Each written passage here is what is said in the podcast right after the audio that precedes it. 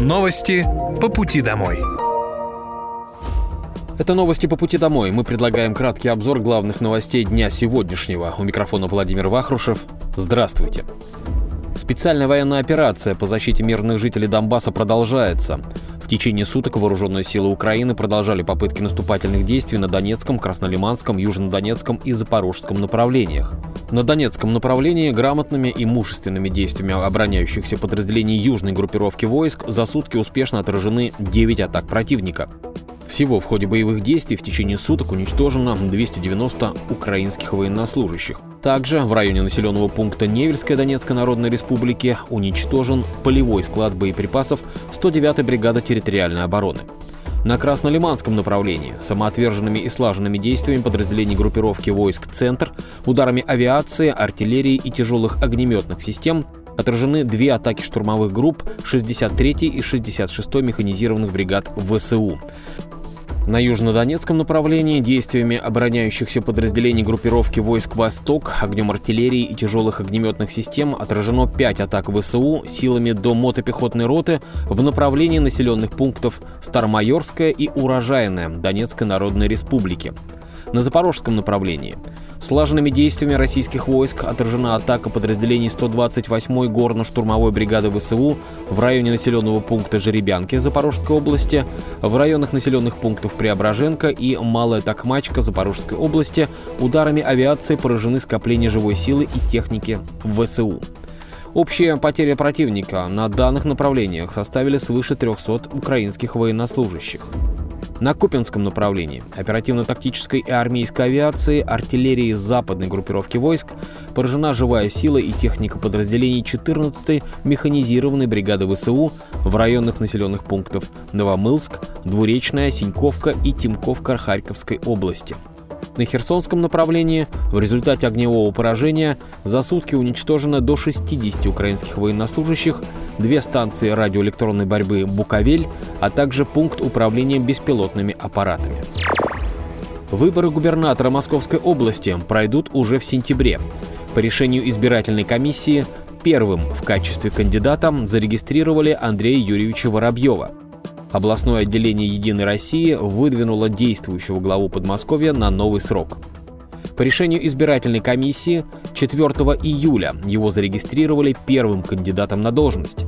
Выдвижение поддержали 55 советов депутатов городских округов Подмосковья. Андрей Воробьев уже предоставил все необходимые 94 листа, подтверждающих это. Также на рассмотрении в избирательной комиссии Московской области сейчас находятся документы следующих кандидатов – Наумова Александра Анатольевича от партии КПРФ, Жигарева Кирилла Сергеевича от партии ЛДПР, Никитина Анатолия Юрьевича от «Справедливой России», Надеждина Бориса Борисовича от «Гражданской инициативы». Партия «Новые люди» еще не определилась со своим кандидатом. Ранее первый заместитель председателя Совета Федерации Андрей Турчак предложил поддержать кандидатуру Андрея Воробьева на грядущих выборах губернатора. Он подчеркнул, что это компетентный, ответственный и эффективный руководитель, хорошо знающий проблемы региона. С 1 сентября школа номер 2 в Можайске возобновит свою работу после капитального ремонта. Губернатор Андрей Воробьев проверил готовность учебного заведения к открытию, а также пообщался с учителями и родителями школьников. Здание этого учебного заведения построено в 1965 году и за это время ни разу капитально не ремонтировалось. К обновлению приступили с начала этого года в рамках президентской программы. На сегодняшний момент работы выполнены на 99%. По фасаду, кровле, чистовой отделке они уже завершены, осталось благоустройство – вы знаете, что по президентской программе мы не только ежегодно строим в Подмосковье около 30 школ, но еще и ремонтируем порядка 60 потому что возникает диссонанс. Появляется новая школа, а рядом находится старая, которая безнадежно устарела. Так что у нас реализуется эта большая программа. Знаю, что вы активно принимали участие с точки зрения контроля, удобства для детей, поэтому надеюсь, что здесь ребятам комфортно будет учиться, сказал Андрей Воробьев на встрече с родителями учеников. На время капремонта ученики средней школы номер 2 были переведены на учебу в гимназию номер 4, которая находится в 700 метрах. Как рассказали родители и учителя, Это не повлияло на образовательный процесс, но им все же с нетерпением хочется вернуться в родные стены. За первые полгода поддержку гарантийного фонда Подмосковья получили 597 компаний малого и среднего бизнеса. Это позволило предпринимателям взять кредиты и направить их на развитие производства. За 6 месяцев текущего года было выдано 694 поручительства гарантийного фонда общим объемом более 6 миллиардов рублей. Это позволило бизнесу региона привлечь 13,3 миллиарда рублей заемных средств. Об этом рассказала министр инвестиций, промышленности и науки Московской области Екатерина Зиновьева. Количество документов, необходимых для оформления материнского капитала, сократилось в Подмосковье. Это позволило сделать процедуру быстрее и проще. Как рассказали в Мингосуправлении Подмосковья, список документов сократили с 8 до 1. Услуга теперь доступна на региональном портале. Семь регионов, где рожден или усыновлен второй и последующий ребенок, имеют право на региональный мат-капитал – Оформить его можно быстро и просто на портале госуслуг Подмосковья, а результат поступит в личный кабинет в течение 7 рабочих дней. С начала 2023 года услугой воспользовались более 3000 раз. Размер материнского капитала составляет 100 тысяч рублей. Средства можно потратить на улучшение жилищных условий, получение образования ребенком, компенсацию затрат на газификацию или получение ежегодной выплаты. Распорядиться средствами регионального мат-капитала можно онлайн на портале госуслуг. Комитет Мособлдумы по социальной политике и здравоохранению провел выездное заседание, на котором обсудили организацию медпомощи пациентам с орфанными заболеваниями. В этом году Подмосковье выделит более 1,2 миллиарда рублей на лечение людей, страдающих редкими болезнями. Московская область находится в числе лидеров по тому, как мы ведем пациентов с орфанными заболеваниями, как обеспечиваем их лекарствами. Наш регион взял на себя финансирование тех заболеваний, которые не вошли ни в федеральный перечень нозологий, ни в финансирование фондом «Круг добра». А это огромные деньги, подчеркнул председатель комитета Андрей Голубев. На данный момент в региональном сегменте федерального регистра числятся 1300 пациентов с редкими заболеваниями, включая 477 детей. С начала года в Подмосковье уже обслужили 4100 рецептов на 819,7 миллионов рублей. Подмосковье стало первым регионом, где было подписано соглашение с фондом «Круг добра». В Московской области реализуется пилотный проект совместно с фондом по персонифицированному сопровождению подопечных. Всего в 2023 году в Московской области сформировали и одобрили 321 заявку на обеспечение лекарствами за счет фонда «Круг добра». Соглашение о выдаче IT-гранта подписали в Московской области. Поддержку региона получит компания «Право.ру». Она занимается разработкой программного обеспечения для судебной системы.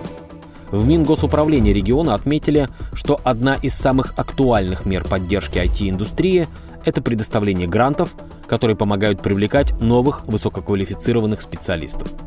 С условиями получения грантов и порядком отбора заявок можно ознакомиться на региональном портале госуслуг. В июне зампред правительства России Дмитрий Григоренко изучил цифровые проекты Подмосковья и предложил тиражировать их в других регионах страны.